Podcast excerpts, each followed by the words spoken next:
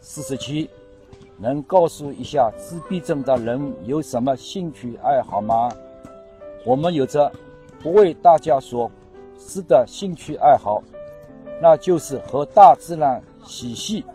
之所以不擅长和别人打交道，是因为总是会考虑太多，对方会怎么看自己，怎么回答才好，等等。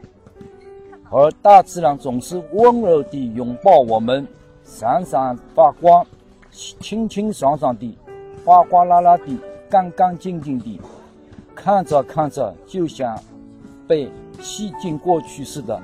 这时自己的身体就像变回了出生之前的细胞，慢慢融入大自然中的感觉向我袭来，这种感觉是那么美妙。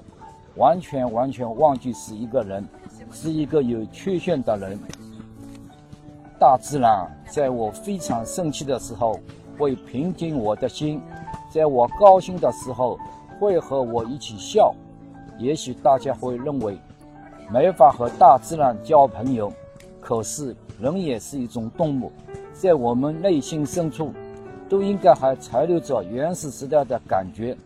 我会珍惜这种把大自然当作朋友的心境，直到永远。